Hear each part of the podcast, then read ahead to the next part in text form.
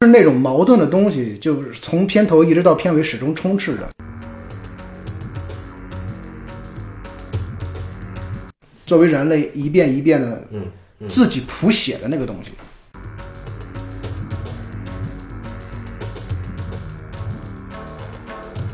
其他最卑贱的人的那种渴望和信仰，是改变他的态度的原因，而不是耶稣自身具有的某种神性改变了他，改造了他。嗯，所以我觉得这个东西就更现代。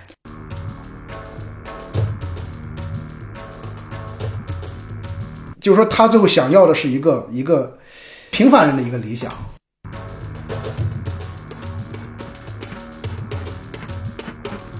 然后当那一幕的时候，我觉得上帝都要把他们赶出来吗？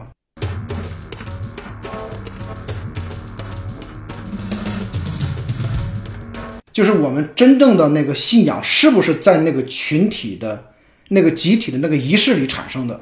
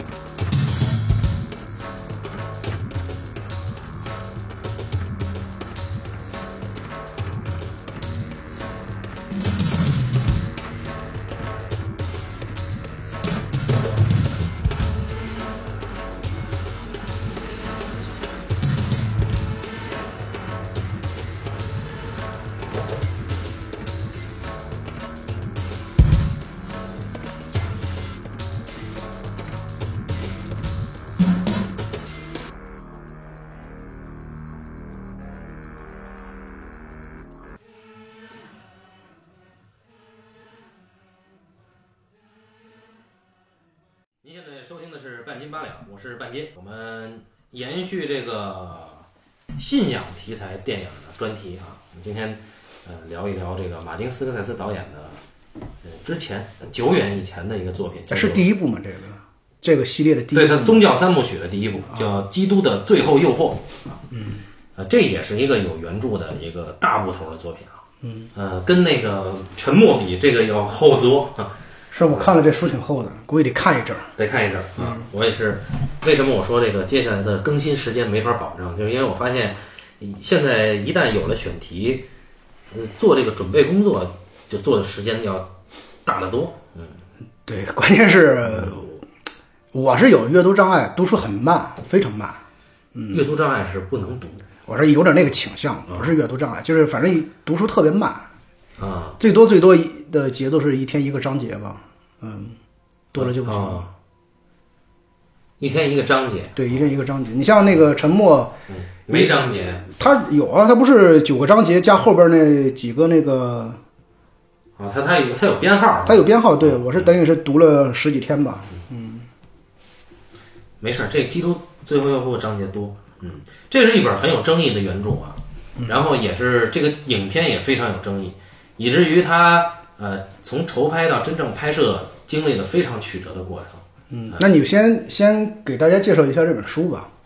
呃，电影是忠实于原著的，但是呢，原著太厚了，嗯，电影只有一百多页的剧本，一百页出头，嗯，所以他做了大幅的呃精简，嗯啊，但是这个精简是有骨架的，嗯啊，那这个电影剧作的这个骨架证明了他对于原著的读解是抓住了他呃最核心的要点，嗯啊，呃，待会儿我们去聊一聊，就是除了原著以外，我又。找了嗯有一本书叫《斯科塞斯论斯科塞斯》，就是从导演角度去阐述他拍摄这部影片的过程。还有一本书叫《施拉德论施拉德》，就是从编剧角度啊讲他当时怎么改的这个的过程啊。所以，呃，这个影片做的功课比《沉默》更多。嗯，这本书的作者呢是一希腊人，叫卡赞扎基斯。嗯，呃，生于一八八三年，一九五七年去世。啊，这个书的概要，呃，或者说是我个人提炼的一些信息点，都会在这一期的公众号里边儿呃呈现给大家啊，可以一边儿看公众号一边儿听我们聊啊。然后我们会从这个影片开始切入，然后聊到原著，以及影响这个影片的其他的作品，也会间接的谈到。呃，这个作者是非常传奇的一个人啊，就是他的信仰历程是一个呃不断质疑、不断推翻的过程。嗯，呃，用用他自己的另外一个作品，就是他写过《奥德修斯纪》，他相当于是在他的信仰上经历了一个奥德赛式的旅程。嗯，他最早是在希腊的一个小岛上出生的，就就很有名的一个岛叫克里特岛。嗯，然后呢，他是一个相当于是这个农业农业商人家庭啊，然后呃，就从小就熟悉这个村民的各路营生啊，种地的啊、打鱼的，他都知道。嗯呃，后来呢，希腊呢长期被这个土耳其就是奥斯曼帝国统治嘛，然后它有一个解放斗争，当时为了避祸，这个作者就到了另外一个小岛上，到这个岛上他进入了一个教士办的学校啊，是一个方济各会的教士办的学校，然后他就学习了古希腊哲学和近代西方思想，然后按照那个呃，就我们的译者的呃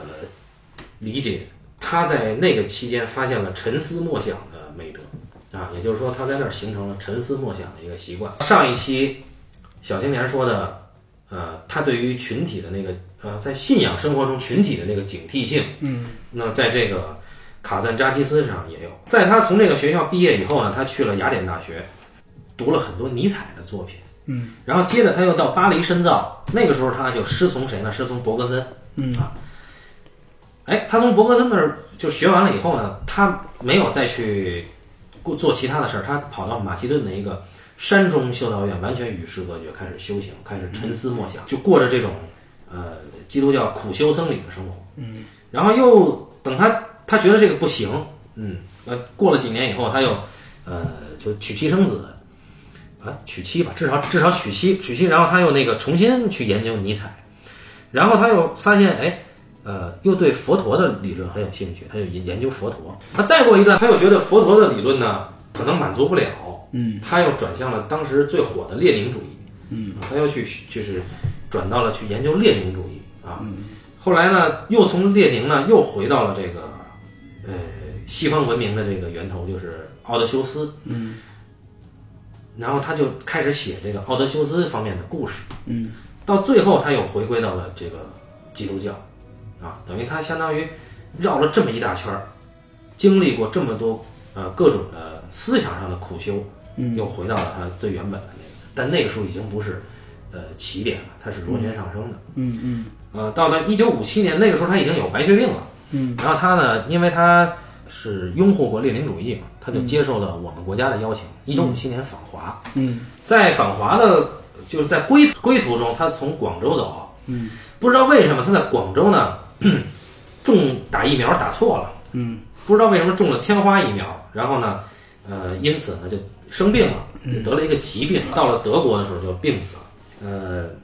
按照这个译者董乐山先生的说法，卡赞扎基斯这个写的这个耶稣啊，就这本这本原著啊，耶稣是一个尼采式的超人。嗯啊，那这个待会儿我们会呃从原著和影片嘛去剖析，基本上影片是沿袭着原著走的，原著的精神啊，是一个自由人的原型，它并不是说啊我天命所归就就怎么样就接受了，它不是这个意思啊。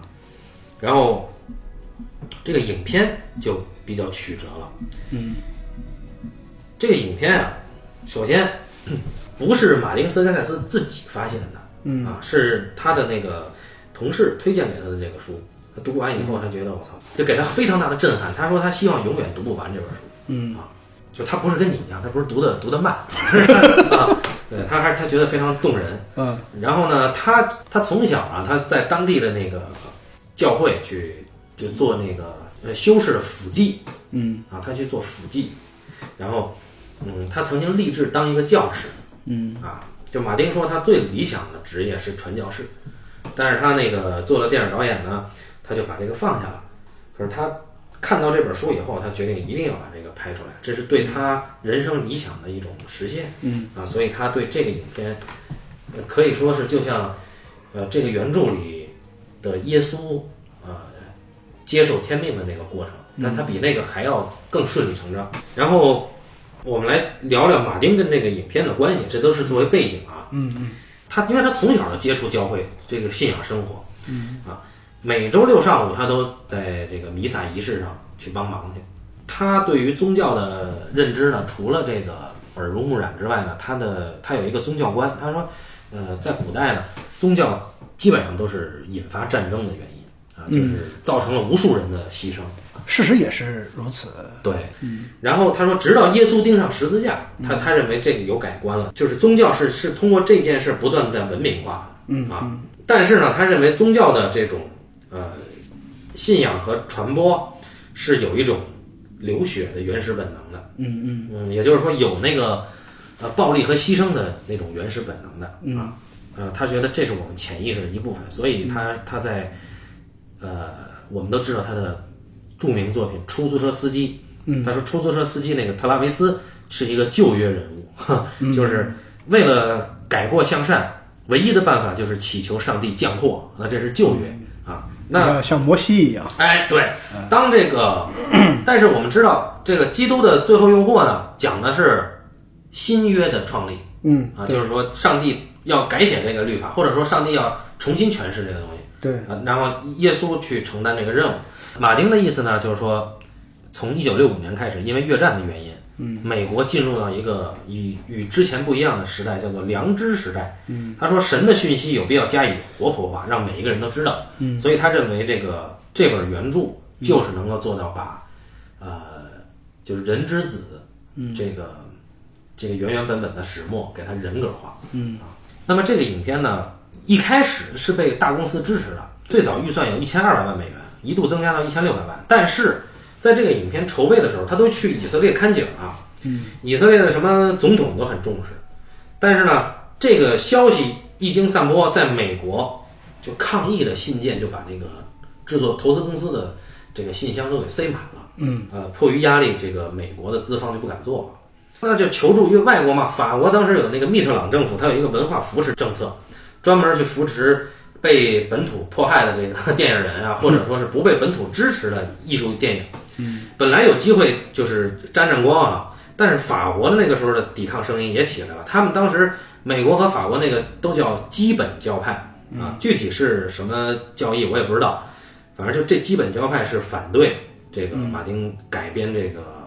这本颇有争议的作品的。嗯嗯，然后在此之前，也就是我们有可能在往后的专题里边聊到的《万福玛利亚》这个作品，在法国引起了非常大的争议。嗯，就葛达尔的这个作品，这个争议就一直延续到一九八五年，所以这个影响到了马丁这部影片的投资，所以又一次就就没没戏了，就就搁浅了。嗯，就直到到后来，他是一个偶然的机会，又重新被那个好莱坞呃权力中心看中，嗯啊，就开始以最低成本去拍摄，嗯那么这个影片就非常的曲折。马丁最早就是在这个影片立项开始的时候，他就就想到是让那个施拉德去去写，施拉德是做那个呃出租车司机，嗯，后来那个《现代启示录》改编都是他。啊，嗯，然后以施拉德的阐述就说，这部小说最抓人的地方就是一个想法，叫做这想法叫不情愿的上帝。嗯啊，就是说这个这个主人公是他妈上帝强加给我的，我他妈不想这个。就被逼无奈。对对对对对，我他妈一开始都是对抗这个宿命的，嗯啊，所以他觉得这是最抓人的地方。嗯嗯，那我想这这一点，呃，大多数读原著的人一下就能有就能抓住啊。那那但是原著它实实际上它从一开始，呃，木匠的儿子耶稣，嗯，呃，开始对抗这个使命，嗯，然后到后来慢慢去接受这个使命，嗯，啊，最后去呃完成这个使命，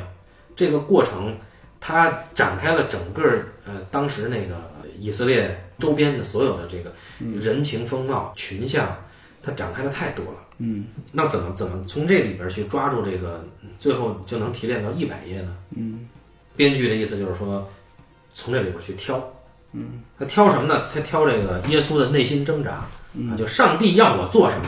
这就是他的内心挣扎。只要是跟这有关的，我就留下来啊。这这施拉德是这么说的。编剧就说：“我大概知道用什么调子来开头，就是一小孩儿头疼的特别厉害，但是他不明白这是怎么回事儿。嗯啊，用这个感觉去开这个电影。嗯，那后来我们看到，实际上最后拍摄的也是这样。嗯，所以这个是一个呃，一开始就跟普通人、普通观众，呃，没有造成这种鸿沟。嗯，对，一般一般我们一说这个啊，那个人人之子是吧，圣子，嗯，肯定是一个高高在上。嗯，但是这个这个电影抓住了原著的这个精髓。嗯嗯，编剧说，并不是一个宗教或者超验的电影，它是一个关于精神生活中内在折磨的心理电影啊、啊，并不是要神圣化，对，讲的是一个普通人被上帝附体啊、然后并且反抗上帝的故事啊，所以所以这个这个就从这儿就开始就是就争议嘛，啊嗯然后这个编剧本人啊，施拉德本人他是那个加尔文教派的啊，他的、哦他上的大学就是加尔文教派的大学，嗯，所以他在这里边有一幕讲那个耶稣把自己心脏掏出来，嗯，这是他自己写的，原著里是没有的，哦，原著里没有，嗯原著里没有，他他他说他说他一直就是没有意识到自己这个灵感来自哪儿，嗯，直到有一次有一个朋友看完了以后说，这跟你们学校那校徽是一样，他们学校校徽就是一个手托着一心脏。啊，啊，然后，呃，我们之所以我要先把这个编剧和导演的阐释说出来，是有助于我们去理解啊，因为这个，呃，我相信大多数人是没有时间去看看这个原著的。这个编剧在他看来，原著有两个方向的东西，一个是东方神秘主义的东西，嗯，另外一个是呃尼采的超人斗争的东西，嗯啊，这一点很布列松，编剧自己也这么说。因为这个编剧他也是一个影评人，他在他至少两三次吧，都是写文章去分析扒手，嗯啊，去分析布列松，包括他也采访过布列松，嗯，虽然布列松不怎么喜欢吧，就是就是就是他问的问题很神，比如说他说啊，你那个《死囚越狱》里边儿，说你一般就是一般展现一个动作用三次，为什么你这用了五次？是这种切的动作？布列松说我没数啊，哈哈， 他说我说这个问题，我估计布布列松肯定不会回答。是是啊， 他呢偏向于这个加尔文教派，他认为基督教的这个信仰是一个呃无限逻辑的，嗯啊，他认为是一个呃更加接近智慧，而不是接近这种神圣、或者说是超验东西的一个。嗯在他的理解，他认为基督教的信仰是理性的，嗯啊，这是施拉德的说法啊，嗯嗯，他是受加尔文教派影响，嗯，这个作者写完这本书以后啊，嗯，呃，这个书争议之大，就是他在死了以后，那个希腊地区的主教是禁止他的那个棺材进教堂的。嚯，好，那么我们从影片中看呢，呃，影片最重要的三个角色，耶稣、犹大，犹大和玛利亚，就是抹大拉的玛利亚啊，就那个妓女玛利亚。啊，就是他最后那一下，那个成为他妻子的那个女人，对，啊，结婚了的那个啊，嗯，呃，然后原著里边呢，那就呃人物就很多，但是最重要的也是这三个人啊，当然还有那个耶稣他妈，就是啊，就是后来的圣母玛利亚，嗯啊，然后还有那个周边的，就比如说这个打鱼的兄弟，还有打鱼兄弟的爸啊，西庇太这这这些人啊，包括这个什么西门、马太雅各这些人他都写了。在这个原著里，我们看到这些被后来被封圣的门徒，嗯，就一个个都是跟我们我们生活中的人一样，就是满身的毛病，嗯啊，而且都一个比一个脆弱啊，只有一个人是不脆弱的，就是犹大。犹大一开始是一个杀手的身份来嗯犹大巨牛逼，我操！从一开始就是他的，刺客，对，在这里边儿，犹大的在原著里边儿，犹大的出场就是一个特别牛逼的出场，就是他一开始好像是个盗贼吧？他呀，在原著里边儿，他他是一个呃专门儿刺杀那个罗马、军官、罗马人的，啊，因为他们他们国家是被罗马统治的嘛，嗯啊，以色列是被罗马统治的，所以他是那个反动组织，叫做奋锐党啊，犹大是奋锐党，还是一个这个中层干部啊，就后来那个巴拉巴是犹大的下属，哎，你像犹大多牛逼啊，然后这这人出场就是红胡子，然后就怒发冲冠，特别愤怒的一个形象啊，嗯。啊，但是呢，犹大呢又最早发现了耶稣身上这个与众不同的那些东西。嗯，呃，呃所以我们要聊呢，就先从影片开始切入。我记得你很早的时候你就跟我提过，你看过这个电影对，啊，而且还看过不止一次，是吧？嗯是啊，最早的时候，那时候我妈刚信教特别有意思，那时候还是那个看那个碟，你就你就给你妈看这个，不是不是啊，是那个他们教会会会给他们那种那个就是基督就是耶稣受难这个电影，不嗯是国外拍过好多版吗？对，有那种 BBC 纪录片的那种那种真人演绎版的，哦，然后还有那个挺早的时候那个谁那版那个梅尔吉布森，呃斯皮尔伯格导的那版是不是斯皮尔伯格还是梅啊那个梅尔吉布森，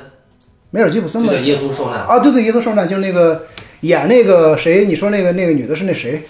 就特性感那个《西岛米的传说》那女主角。莫妮卡贝鲁奇啊，对，莫妮卡贝鲁奇演的是那个谁，演那个妓女嘛。啊啊，演他演抹大拉的玛利亚啊，对对对对，就那个算是一个大片儿了吧。嗯然后在那之前，我妈看了，让我看的都是那种，就是那种，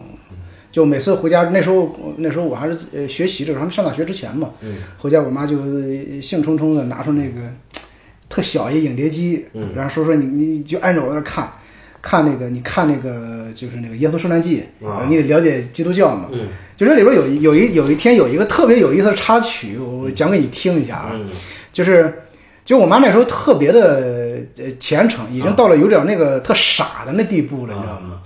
然后呢，完了有一天我们俩我们我们俩就在那看那个就是这个就等于是类似于它是那种。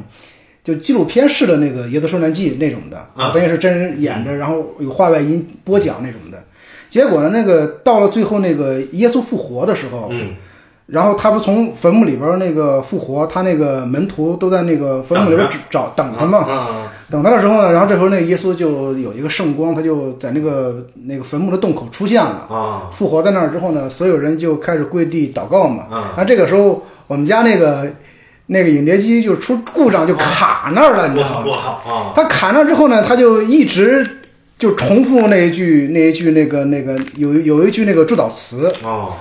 我妈就按着我说赶紧跪下祷告，是是是是嗯然后我们俩就跪在那儿祷告呢，然后呢，就说我妈就我妈就想着就跟那个祝祷司一块儿祷告完了之后，不就正好那祝祷司完了之后就起来嘛？嗯结果那个那个碟片从那儿卡了，他就一直说那个祝祷词， 然后我俩就。就就跪那儿，然后呢，我就偷着瞄我妈一眼，然后我妈就就特虔诚在那儿 跪 着，然后呢，我就过了以后，我实在忍不住哦你了，把电源拔了我就起来把那个电视关了，啊！我妈说你怎么关了呢？我说这，我说这个，我说这个碟机出问题，这碟片卡这儿了。啊，但这个很容易被理解成一种超自然的现象。对对对对，就就特别对于我妈他们那时候刚刚接触这个的时候，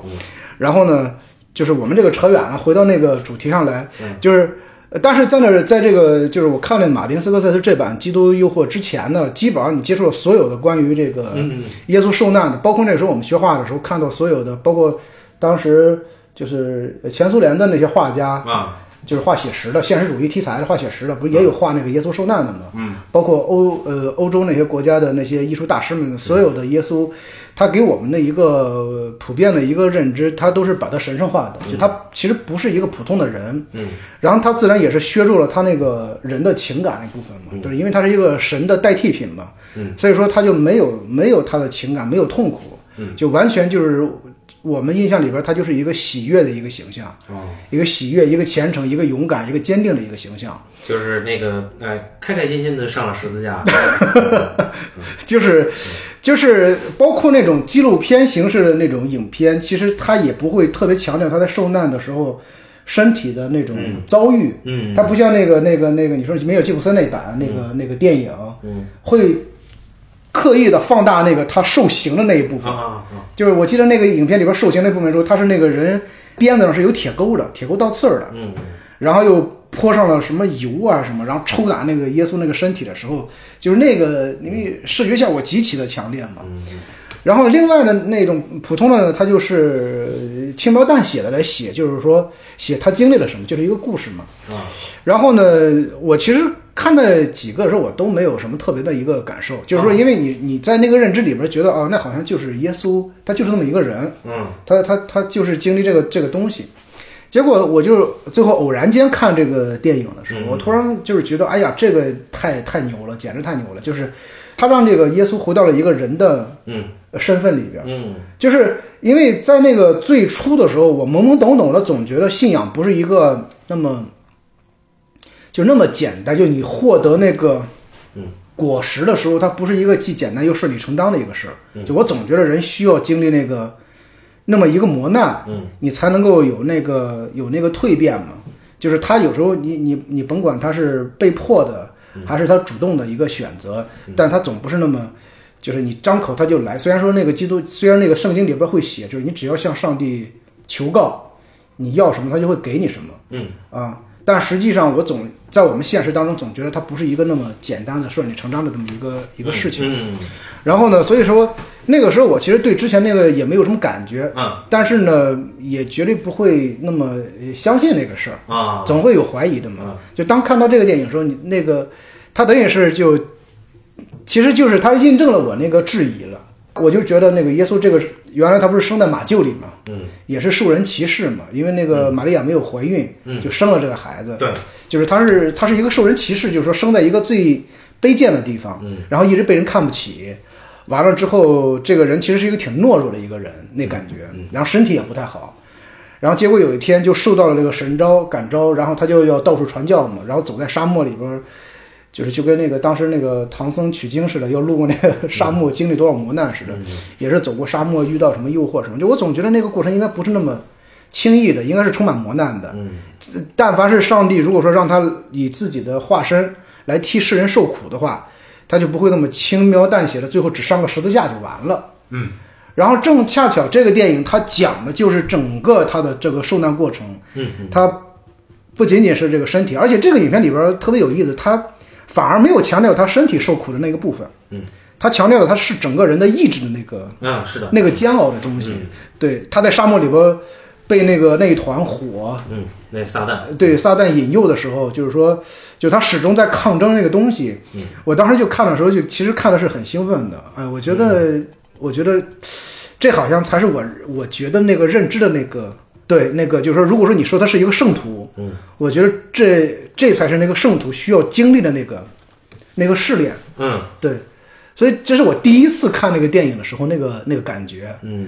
就包括他后来不是在那个被钉十字架之前，就临死那瞬间，对他被那个魔鬼变成了天使，诱惑到人间，然后结婚生子，对，然后过那个凡人的生活嘛。最后犹大气呼呼的跟那个谁，跟彼得什么一呃，样，啊跟彼得是找他去嘛，对操！然后他躺床上都都已经病的病病的不行了，然啊他后那是要老死，要老死了。然后那个带着恐惧祈求的时候，然后那个那个那个犹大站在他们房门前嘛，嗯然后斥责他，嗯就说你你就是说你你辜负了我的这个这个牺牲嘛。嗯最后他说这是上帝的旨意，啊他就是说你看那个那个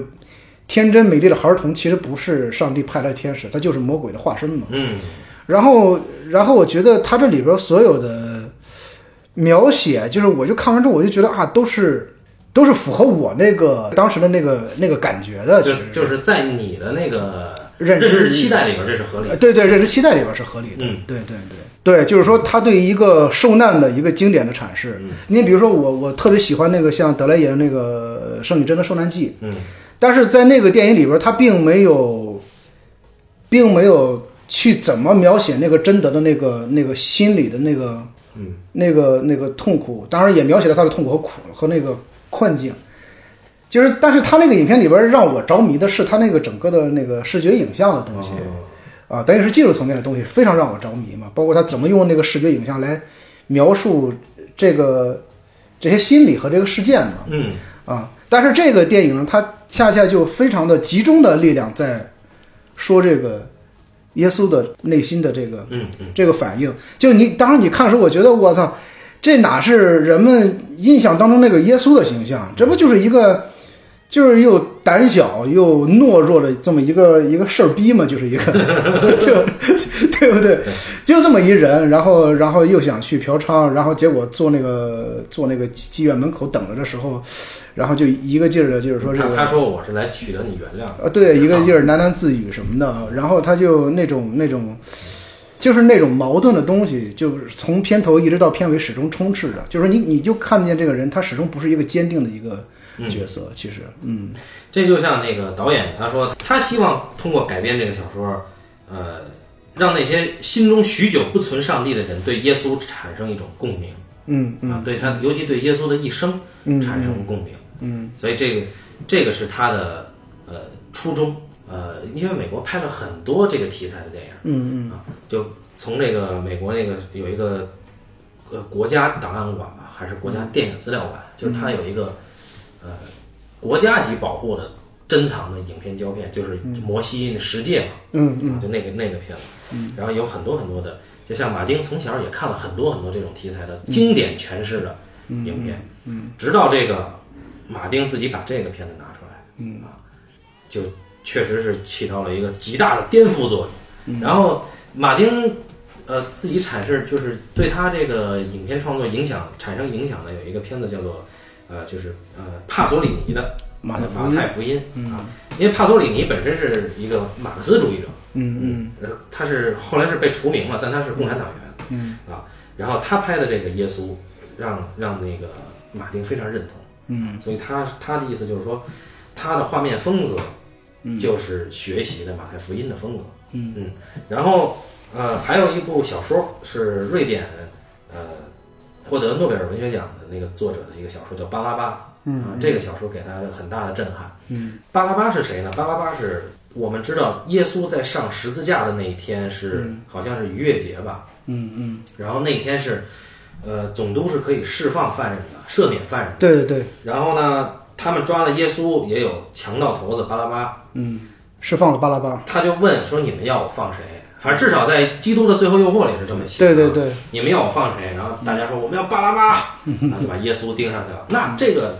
瑞典的这个小说是写巴拉巴，嗯，也就是说他从哪儿开始呢？从巴拉巴被赦免的那一天，嗯，他看着耶稣被钉在十字架上，然后他不明白为什么耶稣替他死，嗯然后他就这个困惑伴随了他的一生，嗯啊，他一直在探索为什么他能够获得赦免。嗯啊，但是这这里边真正我读完这个，我我非常喜欢这个小说，我读完这个很打动我的，就是说巴拉巴这个人是一个，他是一个恨的产物嗯啊，就是他的父母并没有怀着爱意，就是一一一种呃发泄，然后把他生出来就扔了，嗯，后来他也不知道，就是在在一次这个他的行凶过程中，他杀死了他的亲生父亲，他也不知道，嗯，反正他一直都是一个恨的产物，他直到被抓到耶稣替他死的。他释放了以后就跟以前不太一样，就他不他不太明白为什么，嗯，然后他就去，呃，去接触到很虔诚的信徒啊，就是包括他看到这个信徒被迫害，然后以及耶稣那些门徒对他的排斥，嗯，啊，他就还是不明白，还是不明白呢，他这时候他就就去做回到强盗，但是他做回到强盗，他就开始泄恨一样，就就杀人，嗯，然后他的那个同伙呢就有点怕他，就想把他给弄死，嗯，啊，因为觉得这个不太太不确定了他。后来就是也没弄死他，他自己就失踪了。嗯，失踪以后他干嘛呢？他不知道为什么他去做奴隶去了。嗯，他做巨苦工的那种那种地下矿工的奴隶啊，那个基本上九死一生的。然后他在做奴隶的过程中呢，他他又结识了一个，就是那个时候的奴隶是两个人两个人钉在一起的。嗯跟他钉在一起那个人是一个虔诚的信徒，嗯，他们本来谁也不跟不跟谁说话，然后那个人就突然有一天就问说你是哪儿的人？他说我是耶路撒冷的人。然后那人就问你说你说你认不认识一个这个救世主啊？他说我认他说我见过他。我操，那你认在在你见过什么时候见过他？他说他被钉上十字架的时候见过他。嗯，完了那一下就那个信徒就每天缠着他让他讲那些事儿。嗯，但是巴拉巴就是极其的自我轻贱。嗯，他觉得呃他没有必要把他是为什么能够看到那个时候的耶稣的原因说出来，他只是告诉那个人他看到了耶稣，嗯，然后他也，他也确实顺着那个人的设想，他说耶稣死的时候确实天暗了，嗯，啊，他说他见到耶稣的时候也确实被那个光晃得睁不开眼，嗯，但是他没说，其实是因为他在地牢里关太久，刚出来见到强光啊，因为他那个耶稣那光一下就没了，嗯，啊，那也就那个他被钉上十字架的时候就按了一下，也没了。嗯啊，但是他没把那些事情说出来。嗯，后来呢，就很动人的一个地方就是他们的那个监工，嗯，监工发现了这个虔诚的信徒整天就是在礼拜，嗯啊，然后就就就问他说你你在这个拜祭什么呀？然后他就说说我信仰那个我的上帝，嗯，然后那监工就就说，那监工好像对他的这个信仰很感兴趣，就想给他改善生活，给他调到一个不那么苦的工作岗位，嗯，他说但是我离不开我的同伴。然后那监工就说你就问那个巴拉巴说你信吗？嗯，巴拉巴说我不信。嗯，然后他那个那个朋友就特别的失望。嗯，那朋友就问他说那你为什么一开始还跟我一起拜呀、他说后来我就不拜了。嗯，然后他朋友说那你为什么就当当时他们两个就是。都都在那个带着的那个奴隶的颈圈上刻上耶稣的名字嘛。嗯，那个监工就问为什么你跟他刻了一样的那个信仰的符号啊？然后那个巴拉巴说了一句，他说因为我想信仰，嗯啊，但是我不信。嗯啊，后来后来那个呃巴拉巴呢，就是就辗辗转的就调到了更清闲的工作，嗯然后呢，就作为作为奴隶呢，他又跟着这个监工调到总督府，后来跟着总督退休，回到了那个罗马，嗯回到罗马以后，他等于他相当于他就是一个普通的奴隶，他有的时候也能出来散步。嗯，有一天晚上呢，他就听到有这个信徒、基督徒集会，嗯，他就想去求证一下，就想，哎呀，说这么多年了，我还是想明白为什么上帝替我死，就是耶稣为什么替我死。于是他就参加那个集会，嗯可是到那儿以后没有看到有人集会，他就听到有这个基督徒放火，嗯他有时候他的愤怒就被点燃了，就一直以来他对于自己的愤怒，嗯，他对于这个呃奴隶的愤怒，然后他嗯对于这个包括他不理解耶稣这件事儿的愤怒，然后他对于他一直也谈不上爱，但是他一直很在意的一个特别卑贱的一个女信徒的死的愤怒，他把这些愤怒就全都发泄出来，他就把那个罗马给点了，嗯，结果他本来以为是他帮着那些信徒点，最后抓起来的时候，大家就就就说只只说是这个巴拉巴策动了这次这个纵火，然后他就成了一个那个基督徒里边的这个代表人物，哦，最后要把他钉上十字架。嗯，然后这个时候呢，他又邂逅了那个彼得。嗯啊，就彼得这个时候已经变成一个一个 呃特别有修养的一个 老先知的角色，然后那彼得就是意思就彼得还是不能原谅他，嗯啊，因为就是大家说巴拉巴就是这就是那个被释放了的巴拉巴，就是耶稣是替他死的，嗯，所以信徒并没有接纳他，然后他最后他是被作作为一个狂热的基督徒纵火分子给钉上十字架的，在那一刻他就他面对着黑暗说说我就把把自己交给你了，但实际上他不是对上帝说的。所以直到死，他可能还是没有那个信仰嗯，啊。这就是这么一个故事。我听你讲，我觉得这是一个特别特别动人的一个故事。但更有趣的是，这个译这个翻译翻译的很好啊。嗯。然后，呃，这个译者有一个译序，他阐释这个作品的时候，他批判他说：“你这个作品啊，调子太阴郁，嗯啊，就是看不起人民，忽视了群众的力量。啊要知道群众有这个自觉性，有智慧啊，是最后群众应该能够夺夺取这个。”呃，这个改善生活啊，带带来更美好的明天。实际上，他说的这跟原著表达的这个正好相反，因为巴拉巴就是一个群盲里边的最最普通的一个人。嗯嗯啊，呃，他的那个困惑就非常动人，因为他正因为他不明白，嗯，我们才能够认同他，对，对吧？如果他明白了，然后正因为他的那个，虽然他外表很凶悍，嗯，但是他从那天回来以后，他展露的那种犹疑和脆弱就很动人。嗯包括你说的他那种自我轻贱的，对，对，对对对，有一个兔唇的女孩儿，她曾经强奸过那个女孩儿，或者说就是半强奸吧。然后那个女孩儿就特别惨，就连衣服都穿不穿不整齐的那种，就虔诚的信仰上帝，她都甚至都不敢让上帝就把她的兔唇变好，但她就是信仰上帝。然后她就去，她也去跟着那个三天以后等这个复活嘛，她就说那个明显这个墓穴呀、那个里面被那个信徒早就移空了，根本没人复活，是信徒做的手段啊，就是让你相信已经复活了，但是你看不见啊。然后，但是那个女孩就坚定的相信复活。她说，就在那次，她跟那个女孩看那个复活的回去的路上，那个女孩第一次跟他说了一生里边最多的话。她以前他们两个就是做的时候基本上没怎么说过话。她就问那个女孩，她说：“你觉得这个这个为什么信仰能让我们变好？他说，因为那个它能让我们彼此相爱。嗯，然后这句话就刻在他脑子里了。嗯，后来这个女孩呢，因为跟着那个其他的门徒一起就说这个耶稣复活，就被其他人给举报了。嗯，举报了以后呢，就她最最弱，最容易被抓住，所以大家只抓住了这个女孩。嗯，那其他的人呢，就要对她动刑，就给她挖一坑，然后往里扔大石头，就给砸死。嗯嗯然后当时这巴拉巴就很愤怒，他就把那个举报这个女孩领头的那个人就给暗杀了，就在当时他也在砸他的现场，嗯他就暗杀了，暗杀了，但是他也没干别的，他就只暗杀了这个人。嗯，然后等人都散了以后，他就把这个女孩的尸首给嗯搬搬走了，搬到一个那个他知道的这个女孩曾经就是夭折的一个小孩的葬身之处。嗯他一路一边搬着他，一边就骂上帝，就说你为什么？意思就是你为什么沉默？就对于这样一个人，嗯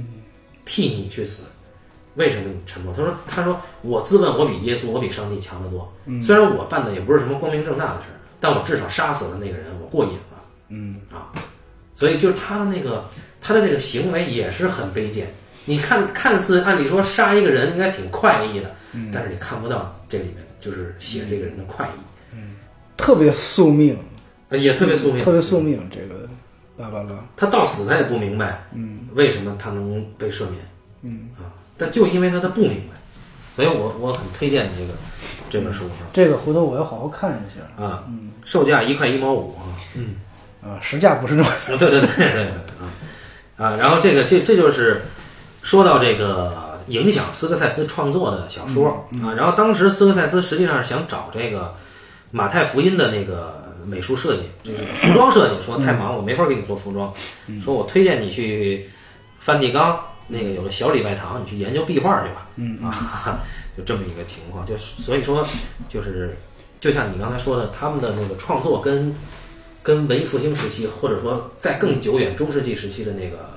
艺术品，嗯，是直接相关的。对，他还原了一个不愿意，嗯，接受我是人之子这个使命、这个宿命的人。他嗯他是一个，其实还是一个在跟宿命抗争的。尼采是，呃就是你说芭芭拉，就是呃马丁斯科塞斯受芭芭拉影响很大嘛，嗯，然后就是你可以呃明显的感感觉到，就是说，就是他那个电影里边那个那个耶稣的形象，你感觉有没有特别像这个巴拉芭芭拉的一个反面？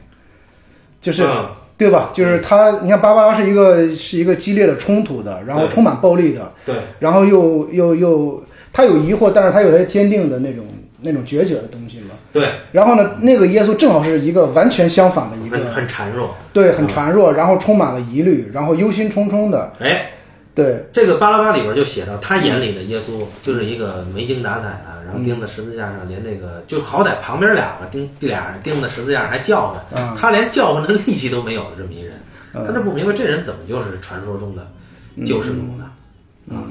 就是就是你看到他就是马丁斯科塞斯他喜欢的和他和他最后创作的这个人物都是一个充满了嗯，充满了宿命的那种人物，包括我们上期讲的那个《沉默》里边那个司机也是，罗斯基，罗斯基也是一个充满了一个就是宿命宿命感那种人。嗯，就是你你感觉这里边就我们惯常的对耶稣的认知，他是一个一个决绝的、坚定的、充满了智慧的这样一个人。嗯，但是你看到这个这个这一版的电影里边对耶稣的描述的时候，你会发现他他是一个就是一个，你就觉得他怎么会成为一个对，怎么会成为一个一个神的一个化身呢？就是你你你完全就是没有办法想象，就是他好像比一般的人更加的更加的脆弱那样。嗯，因为这个故事不用讲，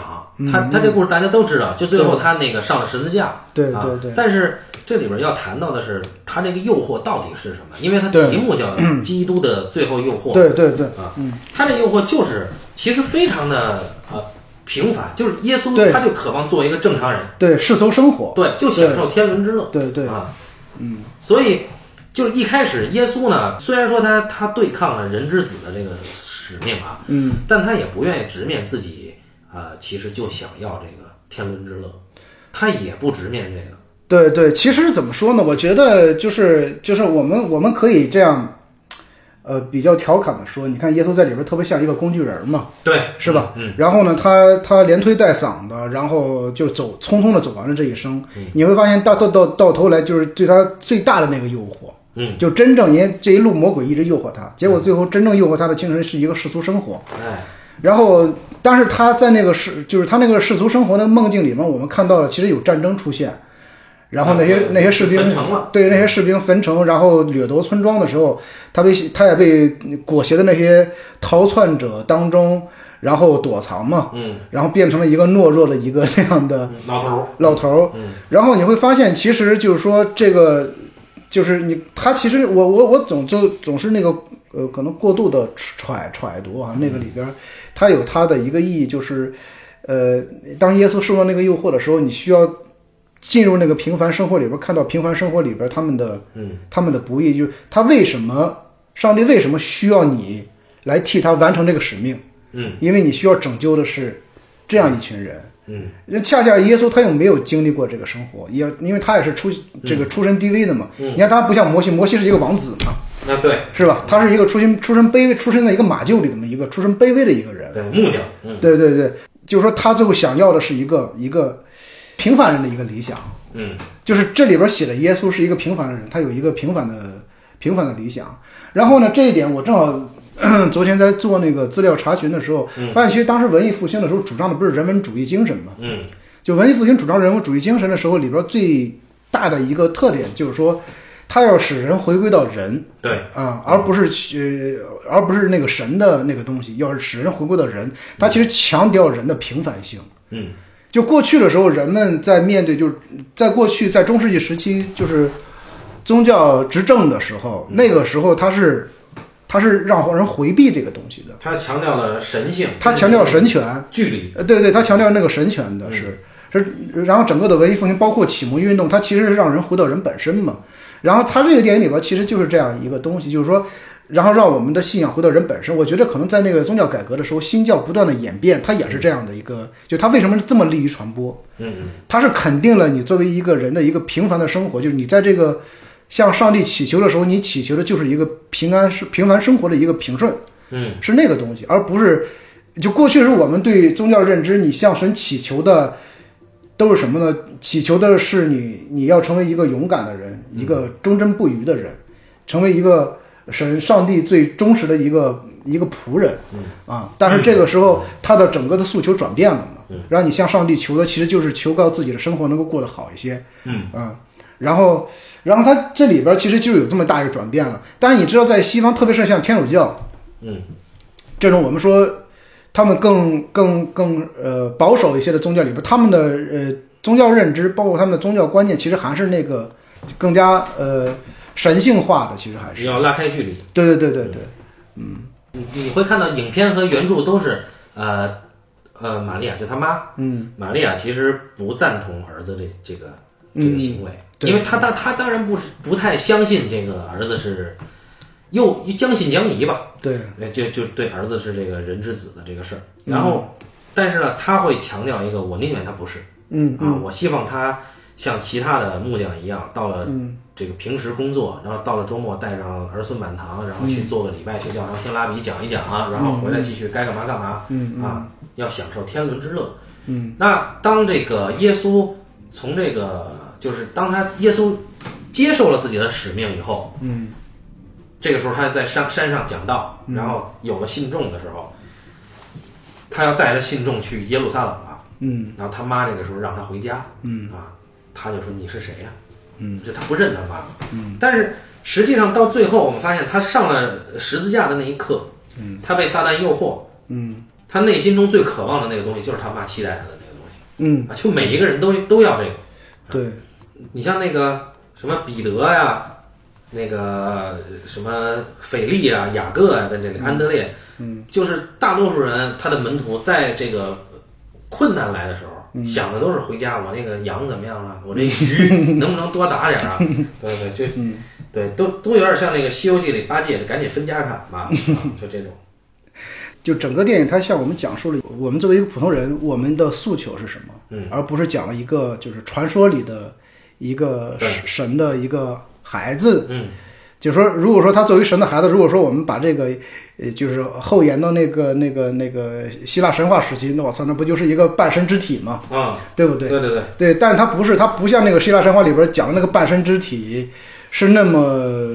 那么勇孔孔武有力，或者是充满了那种那种奇幻色彩的。它反而是一个一个比一个普通的人还要可能这么弱的这么一个对形一个形象。而且他头疼啊，啊，对。然后这里边儿它有一点是什么？就是说我们当过去看到这个这个就耶稣的故事的时候，嗯它其实是一个概念化的东西，就对我们所有的对于过耶稣的认知，它是一个耶稣成为一个符号了，嗯啊。但是这里边儿就是说，他把所有的符号都去掉嗯了，就你突然发现耶稣这个名字不重要了，重要的而是这个这个人，嗯，就是似乎是这个人换成另外一个人好像也可以，哎，对，对不对？就是说，你好像似乎可换成另外一个人也可以，就是说他被赶鸭子上架，然后去做这个事情，然后最后慢慢的，就是这这我我记得我第一次看这电影时候有一个特别有意思的一个感觉哈、就是我觉得，嗨，你看这个人。就是我们说的通俗一点，就是说他一直在为他吹的牛逼负责任，你知道吗？ 就是不断的去宣讲的时候，你看他那个，我记得是呃，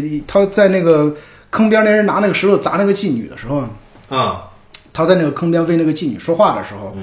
就那个之前他在为妓女说话之前，你知道他那个内心有多恐惧，对对吧？然后他最后终于鼓足勇气站在那个土坡上，然后为那个呃妓女说话振振有词的时候，慢慢的别人开始从敌对到慢慢的听取他的劝诫的时候，就是你会发现这个人一下就起范儿了，对你对知对道吗？对对，然后我就觉得那那那就那一幕特别的特别的逗，你知道吗？就觉得就是他他突然之间在那一刻获得了那种，就是那种那种被仰慕的，然后被被尊重的那个，包括被追随的那种那个时刻的时候，他那个心里边那种那种那种反反应，你知道吗？嗯你这你这个就是我得补充一个，就是那个马丁啊，他说啊，他说那个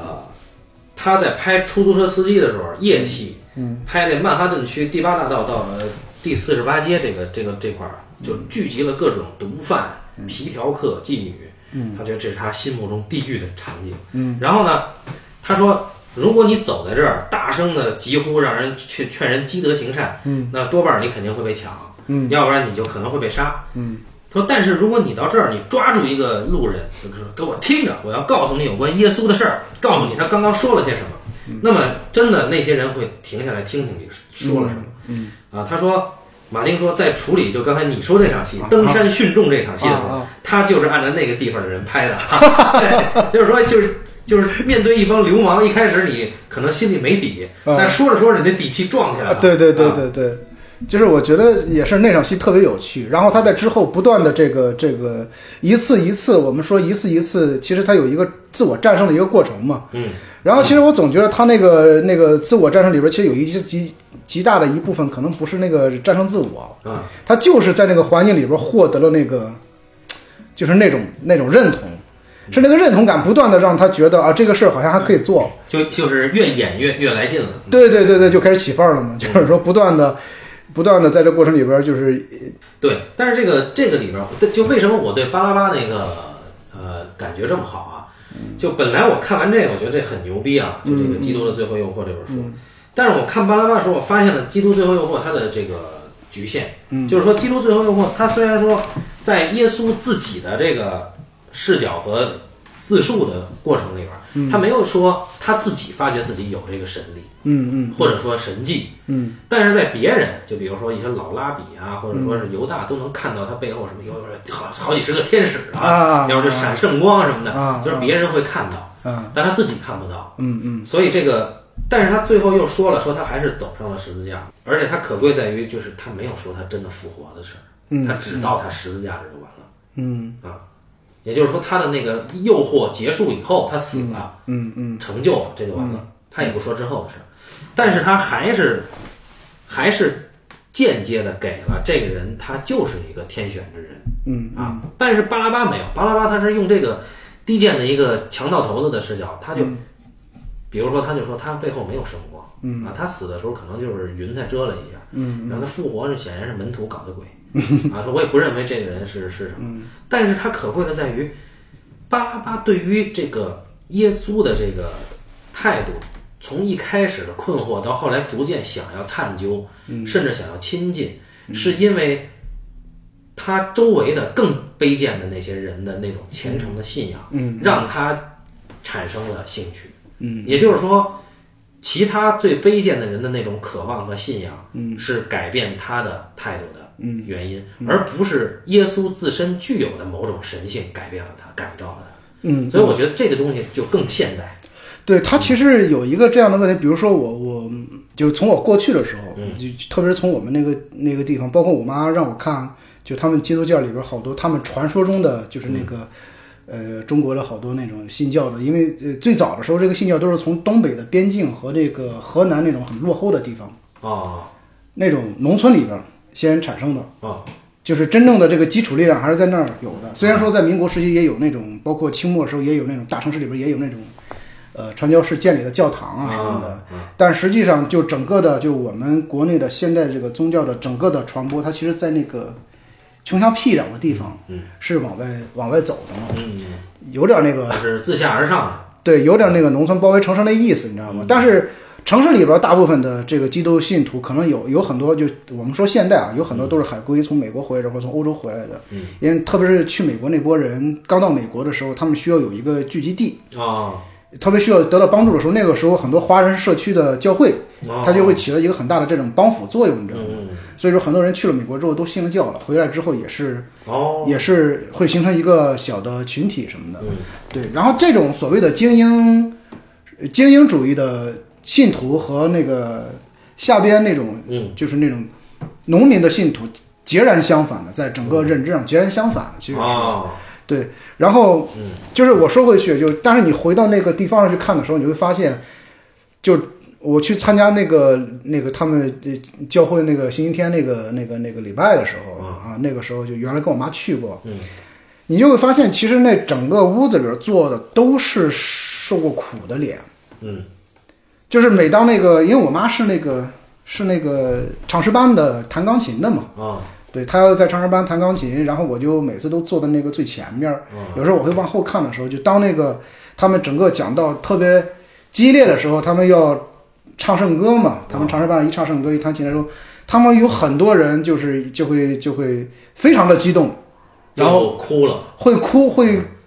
会跪在地上，跪在地上唱歌，然后那个双手举过头顶，然后感觉那个那个那个讲台上好像有一个无形的上帝的形象一样。对，但是后来我问我妈的时候，我妈说，其实这些人他会给我们讲那个教会里边好多人的那种经历，嗯就是那种真的是生活非常的疾苦的状况之下，他们没有办法了，嗯，正好有人去给他传教，他们去信教了。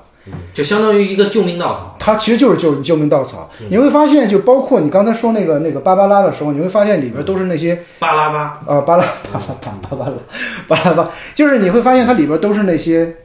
那些穷苦的人，包括那个耶稣传教的时候，跟随他的全是穷苦的人。你会发现没有那种上线上层阶层的人嗯嘛，就是你会发现他们需要的那个是什么？需要的解脱，你知道吗？啊，不是那个精神上的解脱，嗯就他们寻求那个精神解脱，是因为他们肉体解脱不了了。嗯他必须要通过那个身体的解脱嗯，来制衡那个身体的那个穷困的那个难以抗争的那个那个境况。然后你看那个呃圣经里边讲的所有大部分的故事，其实都是这样一个故事，就是有有这么一个有这么一个篇章，耶稣在那个在那个有一个教堂里边传教的时候嗯，他他就说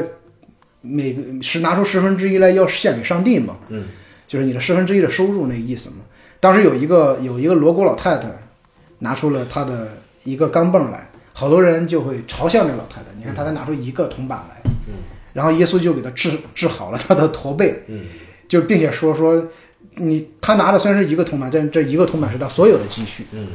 然后有时候我就听到这个故事，我其实会在揣测，就是说嗯这个背后的他要讲的是什么意思呢？那你觉得他讲的是什么？就是就是就是从我的揣测里边，我觉得其实我不是说呃上帝在告诉我们什么啊，而是这个这个这个驼背的这个穷老婆子，她为什么要拿出她仅存的那一元硬币来放在那儿？就是她的动机的问题是比较重要的。其实她是，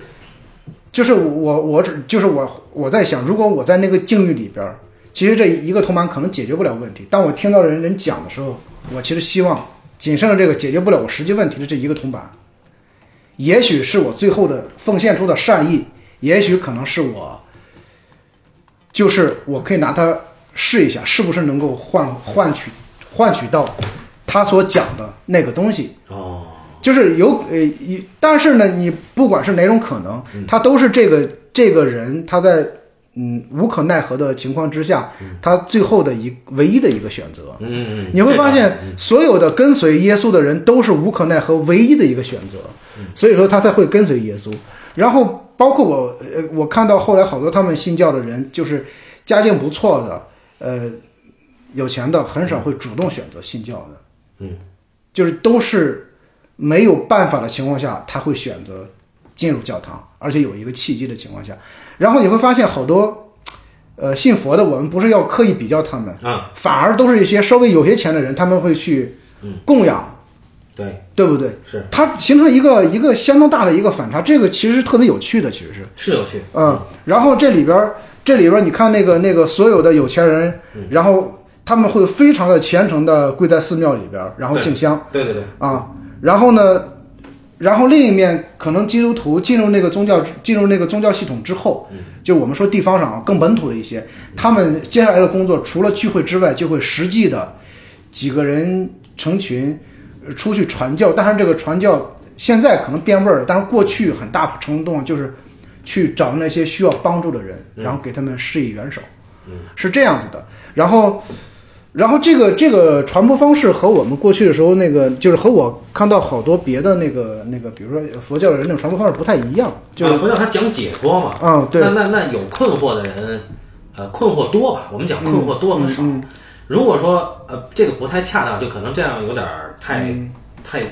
呃太粗暴了啊。但是确实，呃，当你还在为生计奔忙的时候，嗯你的那个困惑一定少于就是已经不再为生计发愁嗯嗯嗯，的那些人，因为他们想的东西更复杂。对对，就是他他一旦吃饱了之后，他就会有精神困惑产生了。 对，而而而且佛教传入到中国的时候，最早也是为贵族。对对对，呃贵族贵阶族层信徒多对对啊对对，所以这里边它可能有一些我们说的呃粗浅一些，它有一些阶级上的差异，可能是存在这个。然后对，你会发现，好像基督教就是说我们说的那个新教更大一个层面上，它是一个穷人的对就是信仰，它抄抄底是吧？对，它其实有点像你，你看，在那个宗教改革之前，那个嗯中世纪时期，那个宗教其实也是贵族阶层的，你说天主教，对对，那个那个天主教也是贵族阶层的，嗯因为他们要掌权嘛，甚至最后要世袭。然后到了新教的时候，这个宗教改革它便于传播，是因为它要向大众传嗯播。大众其实，在那个时期就是更多更多贫穷的、那苦呃对难的人。对，就像你说这个基督的最后诱惑，它实际上就就就有点像是一次，它更说的是一次革命。我觉对得，也就是对说，对，他找了一堆完全没有希望，或者说是小业主，嗯比如说就一皮匠嗯啊，或者说是一个顶多是一个税吏，嗯，一个记记录收税的人，或者说顶多是打渔家的儿子，嗯，就他们就算过得不错的了，对其他人更惨。对对还有这些亡命徒，嗯，这些人纠结起来是要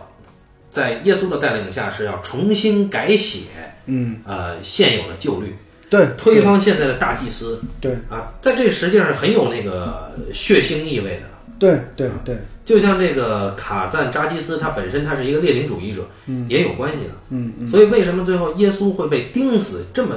据说他也没有干过什么违法的事儿，但他这个更危险，嗯，他这动摇了当时的那个固有的统治阶级。呃，是啊，呃，在原著里边有这么一句话，就是耶稣最早在那个市镇上，嗯，就就跟大家布道的时候，嗯，呃，那儿的那个市民们就说，这个耶稣周围就听他的、信他的都是贫民窟的穷人，嗯，说他们这是要造反啊，然后这 个这是农民儿子起义对木匠的儿子来煽动穷人，推翻世界既有秩序，打死 他，就这样，所以呃，所以他的这个早期，包括巴拉巴的呃译序，就是译者写的序，嗯，就这个周先生他的意思就是说，呃，最早耶稣做的这件事非常危险，嗯嗯，就是相当于就是一个没本钱革命，对，其实呃如果用现在的说法，就是非法传教了。呃，嗯对，就是说你你在煽动呃无偿的对，散播不实言论，散播不实言对对论，非法然后传教，去推翻这个煽动现群众代啊，对既得利益阶层，对，所以所以在那个时候又把他钉死是是很合理的，这嗯对于统治阶级来说。对，就而且包括，呃，耶稣的布道，呃，应该是他妈的哥吧，就是一个那儿的一个老拉比，也就是说是那个妓女玛利亚的父亲嗯，啊，呃，后来跟着他，嗯，但是当他那个老拉比听到耶稣对于旧律法的那种颠覆的态度的时候，他就觉得这个很很过分，嗯啊，因为这个动摇了他的认知，嗯，而且他认为这个旧律，啊，是他赖以赖以存在的，就是为之奋斗终身的一个东西。嗯，他觉得这个耶稣这个是邪邪典言嗯论，嗯啊，所以这个呃，在原著里边是非常全面的，嗯啊，就每一个人对于他耶稣的看法都有自己的理解。像犹大始终就是，不管耶稣说什么，说你要爱别人，犹大说就就得干死这帮 罗马人。犹大怎么就是他你怎么说犹大就是这么理解的。嗯啊，然后对于这个彼得来说，是就犹大管彼得叫墙头草嘛。嗯，彼得就是谁谁有利就信谁的。嗯啊，而且就是特别有意思的一点，你包括今天也是，就是说，特别是往下的呃教众，他们经常会做见证，呃，嗯见证什么呢？他们要见证他们经所经历的一些奇异的事件，就以此来证明神的呃是真实存在的嘛，就是说把自己看到的这个东西分享。嗯或者经历过的一些一些这个好像有点儿。有点儿就是超出超自然的这种现象式的这种事件分分享出来，哦，然后呢，所以说很多人在起初的时候，他们要求证以求证耶稣的存在，他们求证的是那个神迹。那挺有逻辑的。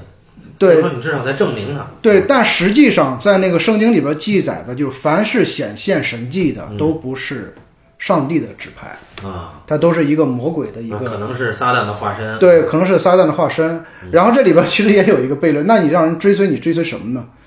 对，如果不是神迹，追随的是什么呢？对对对，所以说这里边它一定要回归到那个纯精神性上嗯，那种追随嘛。但是其实这是非常难的，你知道吗？对，这个原著里边就有一句话，呃，耶稣在传道的时候说，说早晚会有这样一天。实际上，这样一天已经来了，就是人们既不朝拜这座山上的上帝，嗯，也不朝拜耶路撒冷的上帝。上帝是精神，精神只能用精神朝拜。嗯嗯。啊，然后他这么说，这接着每一个人都有自己的理解嘛。犹大就说：“犹大，到底谁是弥赛亚？弥赛亚是什么？弥赛亚就是我们全体人民，人民就是弥赛亚，你我他，每一个人拿起武器来，我们就是弥赛亚。”这是犹犹大，犹大一直是这么想的。 所以每个人想法都不一样。嗯，这沉默呢，好玩就是说，呃，大家都有这么一个信仰，对但是呢，当这个信仰由人来传播的时候，对它就会发生出千变万化的形态。对，就是在那个《沉默》里边，那个信仰是一个被认定了的一个就不可更改的，嗯，那个东西，嗯，就是说上帝的绝对的存在啊，和他耶稣那那种那种，对，它是一个前提。对，它是一个先，就是说它是一个不可更改的，嗯，然后呃，然后往后的都是你人和这个事情的一个一个一个一个抗争嘛，或者一个一个纠缠，嗯，对，然后你回到这个这个这个这个影片和这个原著的时候，它就它就变化了。就是那个那个前提，在一开始也是犹豫不定的。对对就他只告诉你他是上帝拣选的，但上帝到底是谁？嗯，然后他拣选你做这个事情，到底是怎么去做，是不是这么去做？嗯，这个都没有一个一个确定的答案。就我记得我我我前一段时间回家，正好让我妈看了那个，就是那个法国导演叫什么来着？就是由那个由那个就是演那个《生化危机》那女的演那个演演的那一版圣女贞德，哦，吕克贝松，吕克贝松那一版《圣女贞贞德》，啊就是那个《圣女贞德》典型的是，就是我我我我妈说我怎么看不懂啊？我是就是特别像一个精神分裂症患者，是吧？就是他始终会出现上帝的幻想，但是他觉得那个那个他做的决定是那个上帝的旨意，但是每次他做完那个决定之后，上帝作为幻想出现在他脑子里边，总会对他有斥责，啊，所以说他就不知道那个上帝旨意到底是什么。嗯，对，然后这个时候，其实我们我就是那种质疑，其实在这个影片里边，我们也能看到，就是说上帝给予的所有的所有的旨意，耶稣在这个过程里边，其实他不能够正确的领会，他总是在试探这个这个感召对，是不是这样是正确的。嗯，所以说，其实我觉得这个信仰里边的难度在这儿。如果说有人告诉你你往那儿去吧，做那个事情是对的，嗯，那还好说。嗯，但是最难的就是有人说你不能这么做，但是怎么做是对的，他没有告诉 对你。对对对对，所以说他所有的迟疑是在是在是在这样的过程当中产生的嘛。而且就是这就是有人告诉你往那儿去，听的人也未必在在这个原著里边儿有有一段特别精彩，当这个。呃，耶稣跟那个施洗约翰，嗯，长谈了以后，他一个人去沙漠去那个冥想去了，啊，对，然后接着他好像半天没回来啊，然后呢，那个施洗约翰就被抓了，而且被那个希律王给砍了。然后这时候门徒就开始就就开始嘀咕了，说这个说这老师怎么还不回来呀、啊嗯，然后这时候彼得就说说，如果他真是弥赛亚，我们就完了。我要说的就是这个，嗯啊，我告诉过你们，我已经三次不认他了。然后接着那个雅各说，但如果他不是嗯 弥赛亚，我们也完了，对不对？然后接着这个那个别人就说，我说呀，我们得离开这儿，不管他是不是弥赛亚，我们都完了。 然后最后，哎，这安德烈就急了，说说你把他留下不管，没有人保护他，你们怎么忍心这么做呀？嗯。然后最后犹大说：“你们他妈太不要脸了啊！”这这啊，这段描写其实非常精彩嘛，就是你看他在描写这些人的小九九，对但实际上我们在影片里边没有看到对这些人的私下的这种、这种、这种、这种，他们这种盘算的描述，其实是影片很少有，影视很少对对很少会有他们对这个东西的盘算。但篇幅不够啊。对，然后我们再看到以往的所有的关于嗯，就是整个耶稣受难过程里边，没有太多提到他这些门徒私底下到底在想什么、在说什么、对在对做什么。而且只是这些门徒对犹大什么态度？对对啊对，都没有说过。然后你看，在影片里边，他们对犹大其实是有忌惮的嘛。然后在原著里，他们很嫉妒犹大，嗯就是说为什么这个师傅就是老师在在这个这这几天怎么天天跟犹大抱着睡？他们俩 在他们俩在说什么呀？啊，实际上那个那个时候，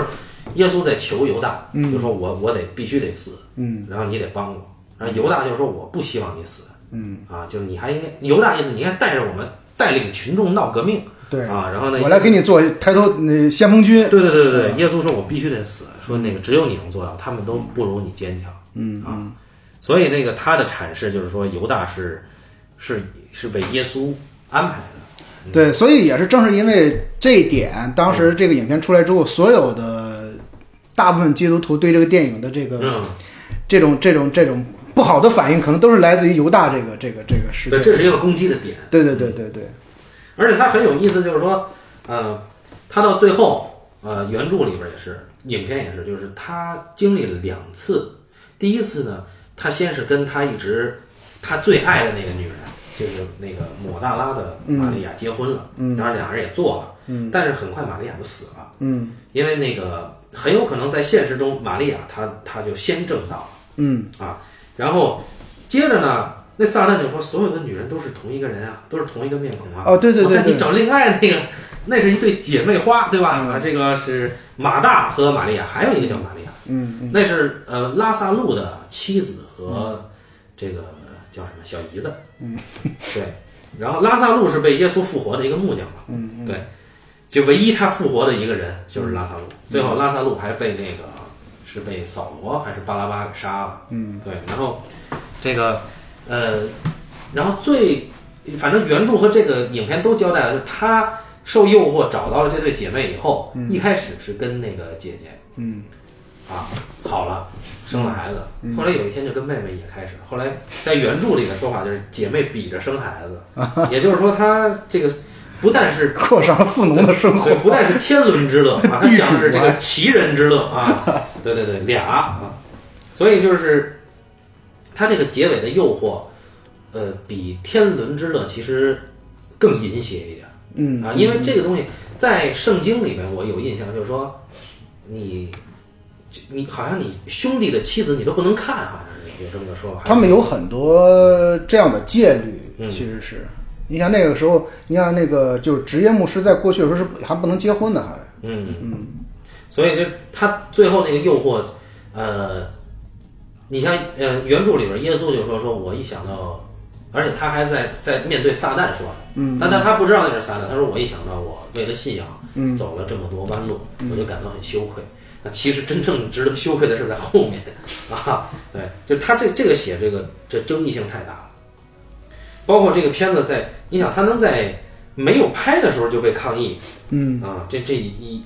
你也你也得说这这个他们的这个勇气真是，说一个题外话，我嗯之前就是看过一个一个非常的低成本的一个，就是有有点像是网大，不是网大，它是它是一个一个非常低成本的一个一个一个一个一个电影，啊好像叫《疯狂修道院》还是什么。啊是吗？呃我我我看一下是不是叫这个名字哈，就是就是他讲了一个一个一个修道院的一个一个故事，然后啊对，就叫《疯狂修道院》，它是二零一七年的一个一个一个美国和加拿大合拍的一个电影，豆瓣评分非常低，嗯，那你为什么会看？但是这个电影拍的非常的有趣，就我不认为它是一个不好的电影。嗯他就讲这个修道院里边，儿，就是呃第一场戏，就是这个修道院几个修女，嗯然后呢，就是一边就是干着活，一边骂骂咧咧的，就嗯说他妈的，天天我在这儿特别没劲。哦哦，然后这个时候呢，有一个老头儿，一个花匠，你知道吗？这时候推着车子过来送花，然后那几个妓女就开始，那几个修女啊就那老头儿干活特别不利索嘛，就开始骂那老头儿，就是说 fuck 什么什么 fuck 什么什么， 就说你他妈你这个，就说你这个老老逼，你这个怎么着怎么干活又怎么着，然后人又长得丑，反正就是一顿骂。完了之后，那个那个花匠就就放下花就走开了嘛。然后那几个修女就天天天天在那个那个修道院里边儿就是就反正就是就是特别的愤怒，你知道吗？其中有一个小修女，然后呢，嗯就是每天就听那几个稍微年龄稍微大一点儿修女，然后就就在那儿就是说天天嚼舌头根子啊、嗯老婆舌什么的。然后呢，另外一个一条线呢，就是说这个国王呢有一个老婆，嗯这老婆呢偷情了他那个就是他每天那个国王吃饭的时候不是要占好多，就类似于侍从嘛，他不是卫兵侍从，嗯就他那个他那个那个国王的眼神不太好。然后呢，就是他这个老婆呢，晚上呢，就是说就是老偷情那个有一个他这个侍从。哦然后呢，结果有一天晚上，那个国王就摸到他媳妇床上去，就摸到这个这个人，但是没抓住，哦就顺手呢揪这人的一缕头发，你知道吗？嗯，然后呢，第二天，呃，然后呢，这个这个这个还是一古装片儿。啊，对你，你听我说特逗。然后嗯呢，结果这个被囚徒化的人跑回到自己的寝室之后呢，他就看到他身边有躺着一个哥们儿，跟他一样是那种有点红色的头发，他就剪了一剪了，把就趁着人睡着的时候剪了一把那头发给剪了一一一块儿下来。 啊，然后第二天的时候呢，然后那个国王在那个吃饭的过程当中就开始照让卫兵巡查，说昨晚上谁的头发少了一块儿，就是跟我老婆睡那个。结果呢，就招着那个同伴，把那个同伴给处死了。啊结果那个那个国王呢，一眼就认出他来了，就说啊你不要想逃跑。然后他就他就就是就在当场呢就推开了国王，就就是就推开那些士兵就逃出来了。哦，逃出来之后呢，他就逃到了这个修道院。嗯，然后 逃到修道院呢，他就逃一开始逃到什么地方？就是这个花匠住的这个房间。啊，就是晚上这个花匠一推门，看见这个人在这个地方待着，然后呢，这个花匠特逗，这个花匠就说：“你是谁？你不会是强盗吧？”嗯，然后那个人刚要说话说，哦，我知道你是个哑巴。然后那个人就接着就就坡下驴就承认自己是个哑巴。然后呢，从第二天开始，他就跟着这个花匠每天去干活。结果第二天他跟着花匠去那个种花的时候，被那些修女看见之后就非常兴奋。那些修女，我的兄弟给他监禁了。呃，修女就一看，哇，来了一个孔武有力的一个帅气年男青年哦嘛。然后那几个修女就开始引诱他，并且几个修女把他给轮， 我这么牛逼呢？这是绝对绝逼是王大人。啊不是他特别逗，但是拍的那个基调，你感觉又特别像一个艺术片，你知道吗哦？就是，呃，但不是就是那种人不是那种色情的那个场面，非常的有意思，你知道吗？啊，包括整个教区里边，他那个男牧师和那个嬷嬷偷情，哦，结果呢被那个是有人知道给给给把这消息散布出去了，然后那个教廷就派人来查这个事情。嗯结果影片最后怎么回事？影片最后就是以这个这个年轻的这个逃出来的花这个这个充当花匠这个年轻人嗯和一个小修女，然后这个修道院的牧师和这个嬷嬷偷情，嗯，呃，就不是那个那个那个私奔，哦，这个影片就告终了，你知道吗？它是一个非常低成本的一个一个这样的一个一个呃电影，拍的非常的，就是用那种很艺术片的方式，非非常闷，你知道吗？但是极其的逗。我当时看的时候，我就觉得这个电影太有趣了，就是它讲的其实一个修道院里边乱七八糟的事情，你知道吗，就是我一下当时就想起什么来着？我想起徐浩峰的那个《道士下山》来了。嗯就是可能真实的状况里边，可能在这种偏远的呃这种地方，可能也许没准他的修道院里或者某个寺庙或者某个道观里边，就会有一些这种鸡零狗碎的事情，你知道吗？哦，就是当然只只是我们的一个一个恶意的一个揣度，不见得是事实。但是我会觉得，就是有人的地方可能会发生一切你可能会想象不到的事情，你知道吗？就是说，但是但是通过这个宗教传播出来的故事，永远都是那种正面的。带光环的。带着光环的那个东西。嗯对，但实际上呢，就是说你回到一个人的呃生生存的，就是生存的本身的境遇里边去之后，特别是那种。呃，贫苦的那种、那种边缘的地区，其实那种是恶意滋生的一个，它是一个罪恶滋生的一个地方，其实是。因为那个马丁他是他出身也也也一般嘛，嗯，他就说他说一直他对教会越来越疏远，嗯，他说他不是一个虔诚的天主教徒，嗯，啊，他对耶稣的神格跟人格一直持怀疑态度，嗯，他说这本书就嗯强调的是耶稣的这两种矛盾的特性，嗯啊，所以他他那个他说耶稣的人性化，啊，从头到尾一直在跟他抗争，嗯，就是说他他的人格没办法承认自己是上帝，对，就是其实这里边就有强调一点，就是说我们所所所所有的过去对他们的这种神性的认知，其实都是一种被浪漫化的那种、那种那种呈现。嗯，但我们从来都不知道它在实际中到底发生了什么。嗯，对不对？就我们永远在听故事，但是故事永远都是，呃，都是被被被添加了，都是被各种各样的东西给修饰后的一个结果。嗯对，他那意思就是他要塑造一个耶稣，就是我们可以坐下来跟他一块儿聊天儿，一块儿吃饭喝酒。对，所以其实回回到最后，就我们在在在和那个呃之前我们聊的沉默有一个对接的时候，就嗯就是你会发现，就在里边那个那个那个祭司，包括那个吉四郎，他们嗯真正信仰的那个上帝到底是谁？嗯，就是到底他们那个信仰里边那个神、那个道、那个内核的东西到底是什么？嗯是吧？就是嗯就是如果如果说我们如果说如果说那个祭司看到了这本小说，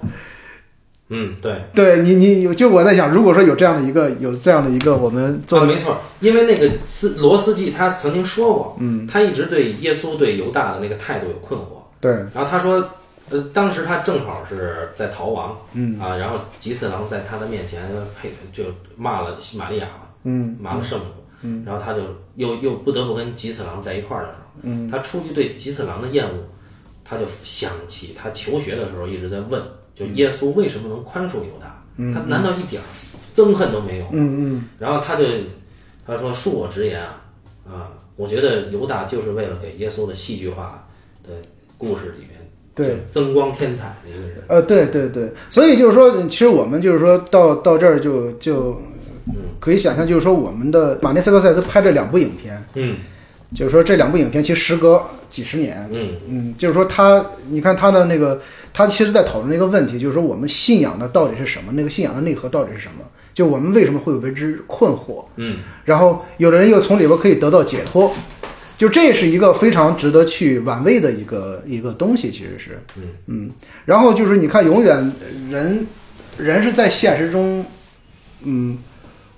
受到种种制约嘛，产生的困顿也好，什么也好，就是说曾祈求在这个在这样的一个庙堂里边，由这样一个呃由这样一个神帮他们去解决掉。包括他们在现实生活中所有的无可奈何的境遇，通过这样一个解决掉。但是他们真正的帮他们解决掉了没有？所以说最后那些人走向死亡的时候，他们认为殉教就是一种解脱的时候，就是他们殉教之后嗯，真正去往了何处，我们谁都不知道。对，就是我我这里边再插一个，就是我记得前几年看那个《西部世界》第二季的时候，就我特别喜欢第二季，嗯特别喜欢第二季那个结最后结尾的时候。嗯他们不是打开了那个那个那个那个那个就是那个圣门嘛，啊，然后那个那个那个黑人那个女机器人带领那帮人走向那个圣门的时候，还有那个那个那个，其实带领在最前面的是那个那个那个那个印第安人嘛，啊，那个觉醒的印第安机器人，哦对进去就完蛋了。对，然后呢，但是他们排着长长的队伍在后边等待过入那个那个圣门的时候，他们都知道那个过了那个门，是一个田园生活，嗯，但是你换一个角度的时候，他们掉下了悬崖。对对对，就像一个那个万人坑一样。对，像一个万人坑一样。嗯哇！当时我看到那一幕的时候，我直接就是浑身鸡皮疙瘩。嗯我操！当时我觉得那那那场那那场写的太牛逼了。啊，而且他们真的是自愿去，啊对或者说对对是对那种就被被一种不知道的力量驱使去。对对，因为在那季里边，那个黑人那个黑人女机器人在最后的时候，她特别像一个，她特别像一个圣徒，你知道吗？其中我记得有场戏是，那个有一个就是她的，算是她的一个一个同事，也是那个意大一长得像一个像意大利女孩的一个那个妓女，嗯，不是她等于是，她身上中了一种病毒嘛，她只要走过那些机器人就都会死掉嘛。啊她就像瘟疫一样来的时候嘛，然后那个那个黑人的女女的就来解救那些人的时候，我记得有场戏，她她当时穿了一身红裙子，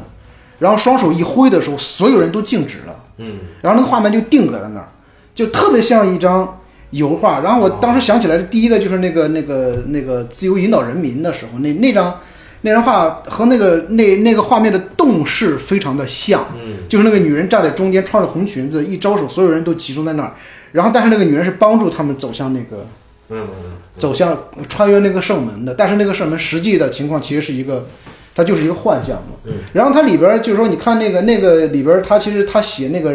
呃，机器人和人的时候，其实它那个背后的内核其实是一个有宗教因素的，很强的宗教因素的。的，嗯就是我们最终追求的那个神圣的、最佳神圣的那个上帝，那个那个牵引我们那个那个幕后的主使到底是什么样的？他他最终把我们引向一个什么地方？嗯，我感觉就是赋予他们人性的那个人，嗯就是好像是叫阿诺德吧，对阿诺德啊，他也是一个偶然情绪的一个驱使。对啊对，他也没有说我要留一个什么火种或者怎么样，他没有那对个。对对啊对。但是就是我们说，就当后来的人再去讲述这个故事的时候，嗯，它就变成了一个顺理成章的。一个圣化的，一个圣化的一个故事了。嗯所以说，就是我们再回到我们今天聊的这两部影片的，包括它的背后的文学作品的时候，嗯其实我们都会有一个这样的一个追问嘛，嗯就是就是我们的上帝到底是要我们做什么？嗯嗯让我们信什么，我们要去做什么。其实这是一个我觉得很多很多人在追问的一个问题。对，就是我记得那个那个那个，像二战之后那个萨缪尔贝克特写那个《等待戈多》的时候，嗯他就明显的有这样的一个色彩在嘛，就是说戈多到底是谁，你在等待他干什么，嗯，他要求你做什么，然后他其实就是一个上帝的一个化身嘛。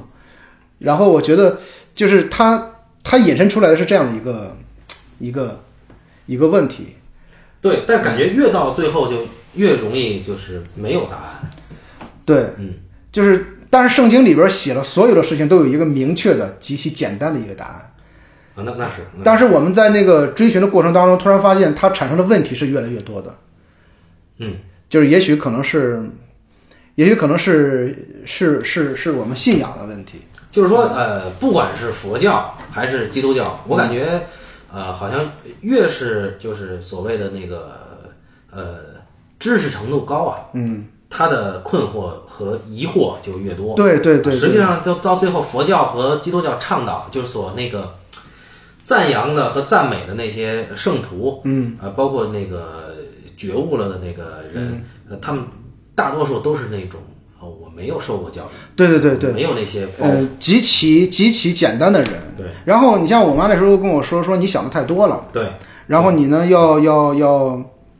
就是你呢要要简单的去呃信宗教。他说，因为上帝说了，说你只要向我求，我就给。嗯嗯，他说很简单，你只要向我要，我就给你。他说你想的太复杂了。嗯然后呢，好多好多年前，很多很多年前，我记得那时候你们还没毕业呢，还在电影学院。那时候我记得，那时候我记得那个谁伊顿和我说过，就就我们俩聊很简的、很简短的聊过一次这个这个信仰的事儿。嗯，就是说。他们就是说，我们说起就是下面这些人没有文化的人，老头老太太村里边的，他们可能像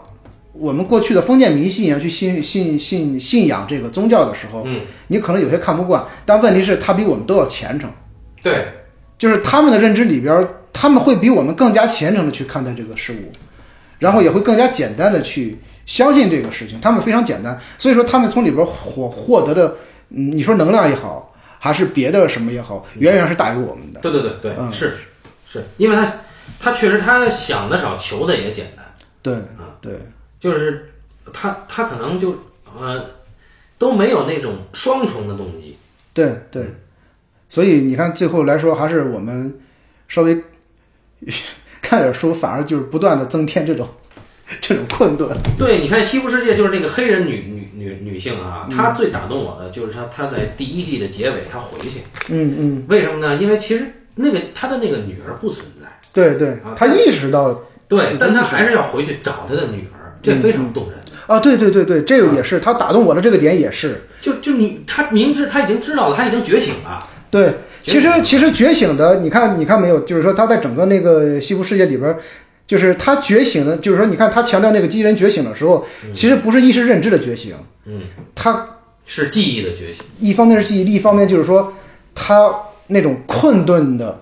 无奈的那个东西，其实属于人的东西。嗯，就是你看他知道那个孩子不存在，他依然留下。因为什么？因为他需要那个东西作为一种支撑，嗯这其实是属于人类的一种无奈的东西，而不是那个机器人的，你知道吗？啊，对，就是你你要严格意义上，机器人不会有这个思维。对对，不会有这个思维。那个时刻是真正情感产生的时候，其实嗯，就这里边真正难，或者说真正那个单纯的是那个 Dolores，他你不知道他有什么动机，对对对对对，他就是为了反抗而反抗，对对对他是为了解放，对但是他这个是最不可信的对，所以说德罗里斯永远都是一个机器人，啊。对，就你永远看到都是一个机器人。嗯，但但第三季我也没再看，我看了第三季第一集看不下去了第。三集不是特别好，像是一个新的开篇一样。他第一季那个劲儿啊，就是为了第二季铺的。啊，对对对，那对第二季全都已经释放完了。对对对，第二季我觉得相当的精彩。嗯，还我们你看又扯到美剧上去了都。啊，对，那那个东西它看似是那个啊，说这个呃人和人工智能的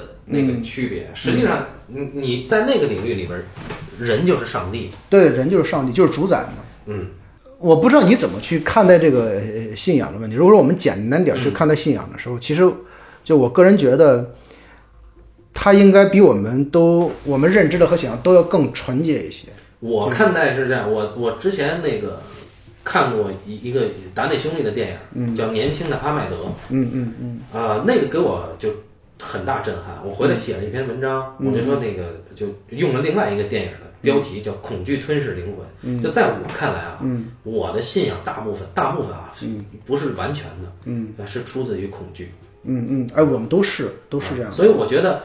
就。在那个影片里，阿麦德他是一个狂热的那个伊斯兰教徒，对对对，他要杀他像的老师圣圣教徒嘛。对他要杀他的老师，但他老师也是穆斯林，嗯而且他老师帮他摆脱了阅读障碍、啊，但这不是比你那个阅读障碍重得 多了。然后他，但是你你在整个影片从他一开始到最后，嗯，他始终处在一种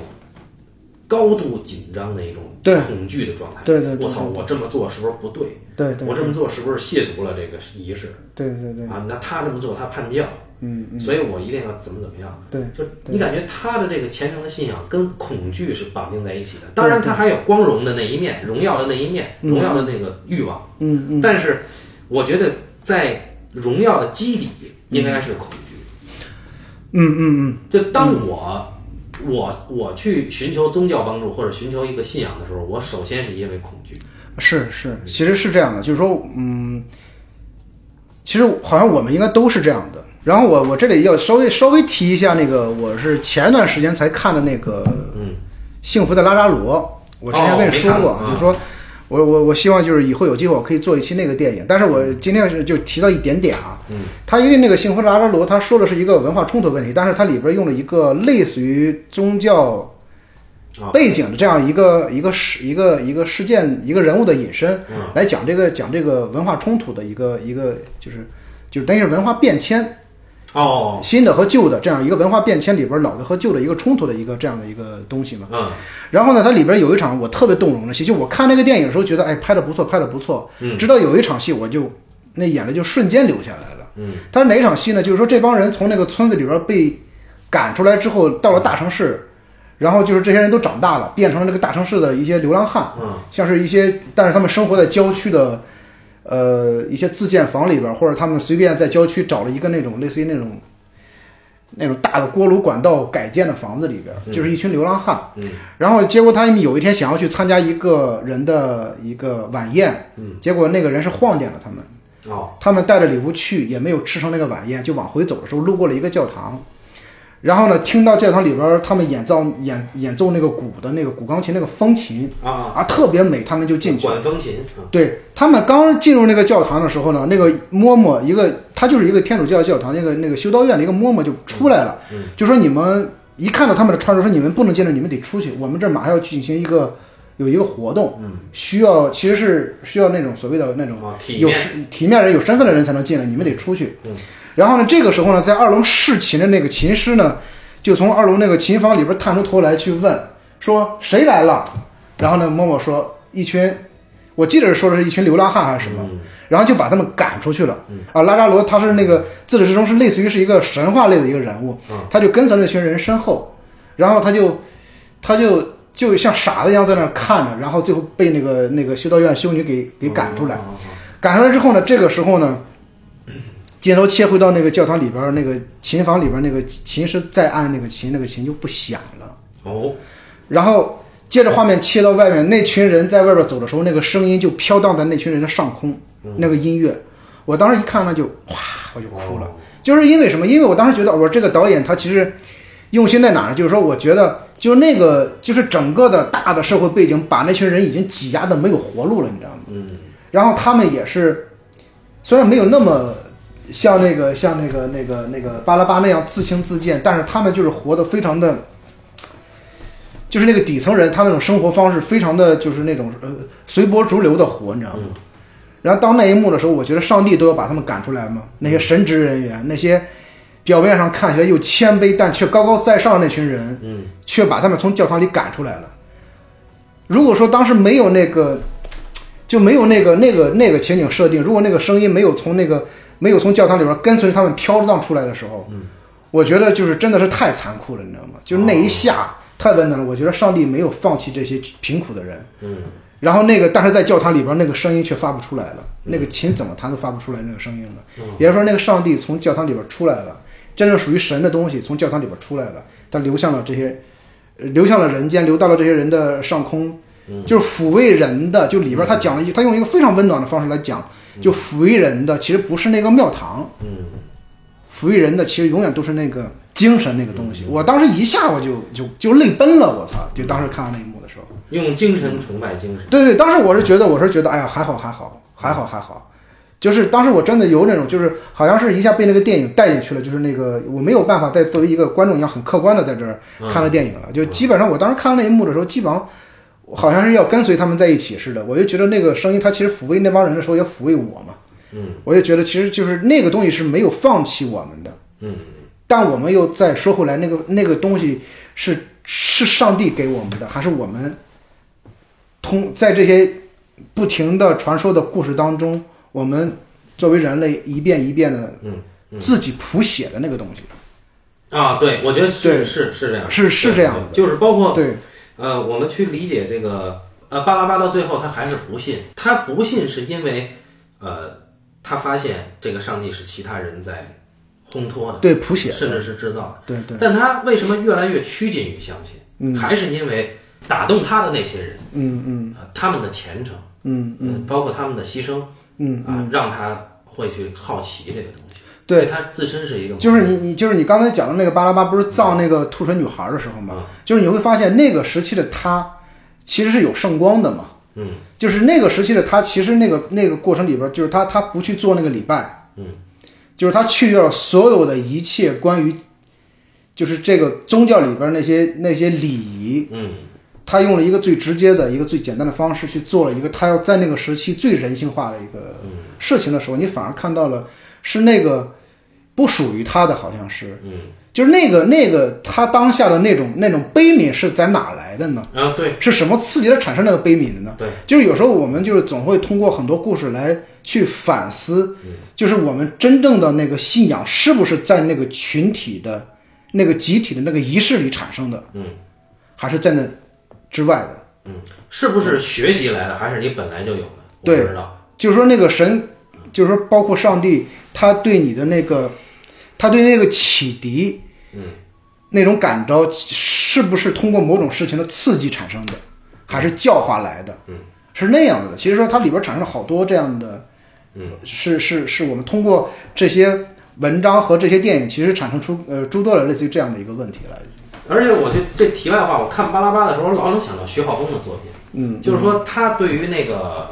有执念的人，一直在做那种类似于愚蠢的那种高贵的行为嗯嗯嗯，啊，但是这些人自己又没办法解释自己为什么这么做，有这个怀有困惑的这个这个事儿，但他一嗯对直在一直到死都在这么做对对，啊，又得不到答案，就他这里边也有，但是区别在哪儿？我当时跟跟朋友说，我说。我觉得巴拉巴这个作者叫这个拉格维斯啊，他能得诺贝尔奖，我觉得徐晓峰也可以得诺贝尔奖。然后，哎，当时我今天早上起来，我来来你这儿，我突然想到，啊，我觉得可能徐浩峰有一个不一样的地方，就是他们在写的是巴拉巴，但徐浩峰写的还是高阶知识分子的困惑。对啊，不管是何安夏，嗯，还是这个这个李存义，还是这个、这个后面这个啊师傅里面的这个陈实，嗯嗯，啊，还是这个后来他新的那个小说叫《弥勒弥赛亚》，嗯，那里面的人的困惑，就他都是一个他写了一个特定阶层，对，要么身怀绝技，嗯，就顶多是不被认可，对，但他毕竟还是代表就是徐浩峰写的人很像他自己。啊，对，就有点怀才不遇的那个、哎对对对对那个劲儿。但这个它不是一个最最最底层最卑贱的那个，它其实不是一个最，就是怎么说呢，就是就是那个那个巴拉巴，你看完之后你会觉得它其实写的全人类的一个对共性，但是徐浩峰写的不是全人类，对，就是说就是，嗯就巴拉巴拉，你会觉得我操，这些人的存在，嗯啊，它能够代表你去去思考这个问题对更好，对因为有徐浩峰作品里的主人公虽然也动人，嗯，但是他们是你够不到的。对对对，对，就像他本人一样，就是也也是也是够不到的。嗯嗯，就是知识分子阶层做的东西，其实都是这种，呃，对，都是嗯对，但但但这些人也是知识分子啊，就巴拉巴还是就是巴拉巴在技巧上写作技巧上吸引我的一个是，他非常像话剧，嗯就因为他本身是一个剧作家，嗯啊，就非常的漂亮，他写他的每一个段落的技法。